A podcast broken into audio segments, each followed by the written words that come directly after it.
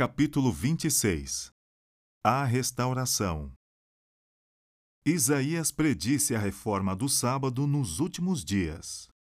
Assim diz o Senhor: Mantenham a justiça e pratiquem o que é direito, pois a minha salvação está perto, e logo será revelada a minha retidão. Feliz aquele que age assim, o homem que nisso permanece observando o sábado para não profaná-lo, e vigiando sua mão para não cometer nenhum mal. E os estrangeiros que se unirem ao Senhor para servi-lo, para amarem o nome do Senhor e prestar-lhe culto, todos os que guardarem o sábado, deixando de profaná-lo e que se apegarem à minha aliança, esses eu trarei ao meu santo monte e lhes darei alegria em minha casa de oração. Essas palavras se aplicam à era cristã, conforme revela o contexto. Palavra do soberano, do Senhor, daquele que reúne os exilados de Israel. Reunirei ainda outros, aqueles que já foram reunidos. Essa passagem prefigura a reunião evangélica dos gentios, quando os servos de Deus tiverem pregado as boas novas a todas as nações. O Senhor ordena: sela a lei entre os meus discípulos.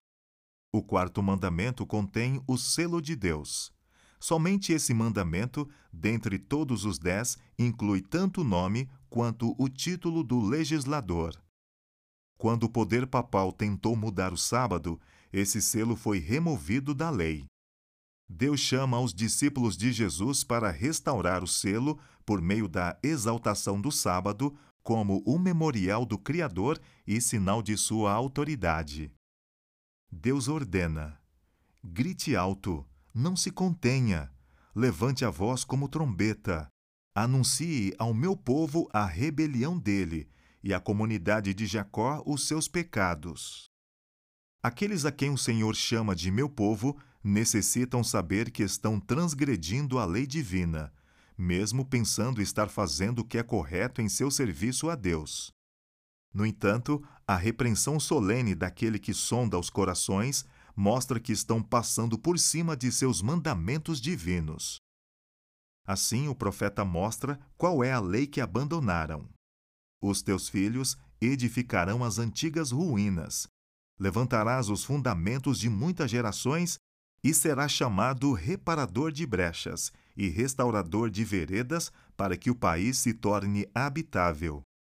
Se desviares o pé de profanar o sábado e de cuidar dos teus próprios interesses no meu santo dia, se chamares ao sábado deleitoso e santo dia do Senhor, digno de honra, e o honrares não seguindo os teus caminhos, não pretendendo fazer a tua vontade, nem falando palavras vãs, então te deleitarás no Senhor.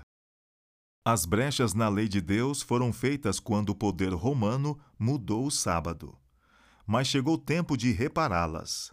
Adão guardou o sábado em sua inocência no Éden. Continuou a guardá-lo depois que, caído, porém arrependido, foi expulso do jardim. Todos os patriarcas, de Abel a Noé e de Abraão a Jacó, guardaram o sábado. Quando o Senhor libertou Israel do Egito, ele proclamou sua lei para a nação emergente. Um dia sempre lembrado. Daquele dia até hoje, o sábado tem sido guardado. Embora o homem do pecado tenha obtido êxito em pisotear o dia santo de Deus, cristãos fiéis escondidos em lugares secretos prestaram sua homenagem. Desde a Reforma, alguns indivíduos de todas as gerações têm guardado o sétimo dia. Essas verdades encontradas em Apocalipse 14, em conexão com o Evangelho eterno, distinguirão a Igreja de Cristo por ocasião de sua vinda. Aqui está a perseverança dos santos, que obedecem aos mandamentos de Deus e permanecem fiéis a Jesus. Aqueles que receberam a luz em relação ao santuário e à lei de Deus se encheram de alegria quando viram a harmonia da verdade. Queriam que todos os cristãos tivessem a luz, mas muitos que afirmavam seguir a Cristo não aceitaram as verdades que estavam em descompasso com o mundo. Quando ouviram as justificativas para o sábado, vários disseram: Sempre guardamos o domingo. Nossos pais o guardaram e muitos bons cristãos morreram felizes enquanto observavam esse dia. A guarda de um novo sábado nos colocaria fora de harmonia com o mundo. O que um pequeno grupo guardador do sábado é capaz de realizar contra um mundo inteiro que guarda o domingo? Foi por meio de argumentos como esses que os judeus justificaram a rejeição de Cristo. De maneira semelhante, os católicos romanos, na época de Lutero, argumentaram que cristãos verdadeiros haviam morrido na fé católica. Por isso, essa religião era suficiente. Esse tipo de raciocínio bloqueia o caminho do avanço da fé. Muitos argumentaram que a guarda do domingo era um costume disseminado pela Igreja havia séculos. Contrariando esse argumento, outros demonstravam que o sábado e sua observância eram ainda mais antigos, tão antigos quanto o próprio mundo, estabelecido pelo ancião de dias. Quando não conseguiam encontrar nenhum apoio bíblico, muitos questionavam: por que nossos grandes homens não entendem essa questão do sábado? Poucos acreditam como vocês. Não pode ser que apenas vocês estejam certos e todas as pessoas cultas estejam equivocadas. Para refutar argumentos como esse, bastava citar as Escrituras e mostrar como o Senhor havia lidado com seu povo em todas as eras. O motivo para ele não escolher pessoas eruditas e de posição com mais frequência é que elas confiam em seus credos e sistemas teológicos, sem sentir necessidade de que Deus as ensine. Às vezes, o Senhor chama pessoas que têm pouca educação formal para pregar a verdade. Ele as escolhe não por serem incultas, mas por não serem autossuficientes demais para que o Senhor as ensine. Sua humildade e obediência as tornam grandes. A história do antigo Israel é uma ilustração vívida da experiência passada dos fiéis adventistas. Deus conduziu seu povo no movimento adventista, assim como guiou o povo de Israel para fora do Egito. Se todos aqueles que trabalharam juntos e com tanto afinco em 1844 tivessem aceitado a mensagem do terceiro anjo e a proclamado no poder do Espírito Santo, Há anos a terra teria sido advertida e Cristo teria voltado para redimir seu povo. Fé e coragem. Não era da vontade de Deus que Israel peregrinasse por 40 anos no deserto.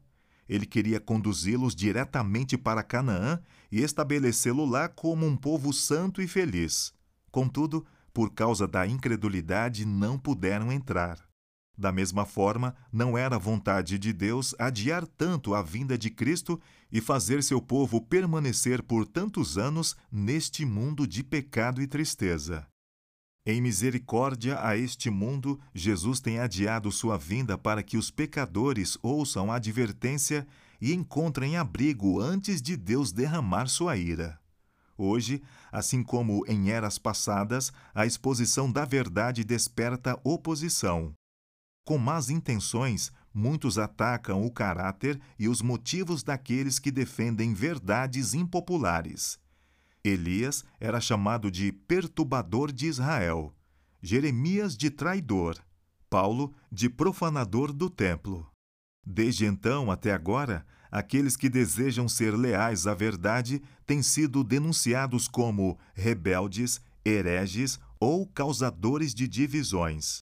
A profissão de fé feita por cristãos verdadeiros e mártires, exemplos de santidade e firme integridade, inspira coragem naqueles que agora são chamados a se posicionar como testemunhas para Deus.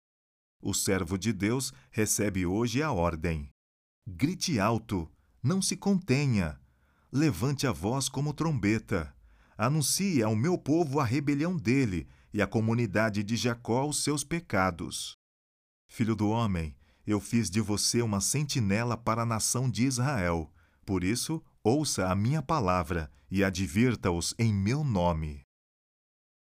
O grande obstáculo para a aceitação da verdade é que ela envolve inconveniências e críticas. Esse é o único argumento contra a verdade que aqueles que a defendem nunca conseguiram refutar. Os verdadeiros seguidores de Cristo não esperam a verdade se tornar popular. Eles aceitam a cruz, concordam com Paulo que os nossos sofrimentos leves e momentâneos estão produzindo para nós uma glória eterna que pesa mais do que todos eles, e assim como Moisés, consideram sua desonra uma riqueza maior do que os tesouros do Egito. Devemos escolher o certo porque é certo e deixar as consequências com Deus. O mundo deve suas grandes reformas a pessoas de princípio, fé e ousadia.